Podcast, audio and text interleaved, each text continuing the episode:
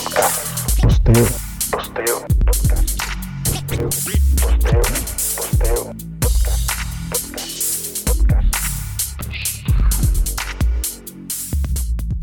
Hace unos días escuché a una persona hablar sobre que estamos tibios, sobre que la iglesia está tibia. Y esta persona dijo que es producto de que hemos perdido nuestro primer amor. Que cuando estábamos en el primer amor, corremos a la iglesia. Que íbamos a todas partes. Quizás estábamos en todos los eventos, todas las vigilias, en todas las oraciones. Quizás también nos levantábamos de madrugada. Pero en los tiempos del maestro, la gente también estaba en las sinagogas. Los religiosos estaban en las sinagogas. Y aún así el maestro los increpó, porque hacían todo para que los miraran, ayunaban, para que la gente dijera, oh, qué santos son, qué puros son, qué espirituales son. Pero el maestro los increpó, les tiró la oreja y les enrostró su falta de, de pasión. Porque al fin y al cabo el primer amor es eso, es pasión. Es como en una relación de pareja, matrimonio, noviazgo, proleo. Si la pasión se pierde, se pierde también el interés. Se deja de hacer las cosas por amor. Se cae en la rutina. Sí, es verdad, la Biblia habla también sobre que dejaste tu primer amor. Y por años también nos han enseñado que el primer amor es cuando vamos a la iglesia y estamos en todos lados. Pero el primer amor es pasión. El primer amor es fuego. El primer amor es convicción.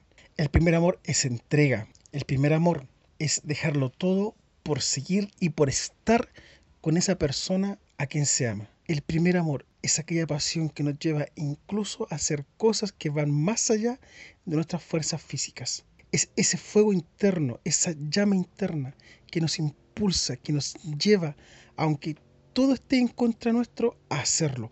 Porque en los tiempos del maestro, el pueblo judío no estaba en contra de, de él. Los que estaban en contra de él eran los religiosos, esos que pasaban todos los días en la iglesia, los que ayunaban, los que se levantaban de madrugada a orar, esos estaban en contra de Jesús. A ellos Jesús atacó, porque ¿cómo no amar a una persona que sana a un ciego? ¿Cómo no amar a una persona que resucita a una niña muerta? ¿Cómo no amar a una persona que sana a un leproso? ¿Cómo no amar a una persona que con tan solo tocar el borde de su manto la mujer sanó de su flujo de sangre? ¿Cómo no amar a ese que sanó al siervo del centurión? La gente amaba a Jesús. La gente sentía pasión por Jesús. Querían abrazarlo, querían tocarlo, querían estar con el maestro. ¿Quiénes eran los que no aceptaban a Jesús? Aquellos que estaban todos los días en la iglesia, todos los días cantando, todos los días leyendo la Biblia en su sinagoga. ¿Hemos perdido el primer amor? Sí. ¿Hemos perdido la pasión? Sí. ¿Hemos perdido el fuego interior? Sí.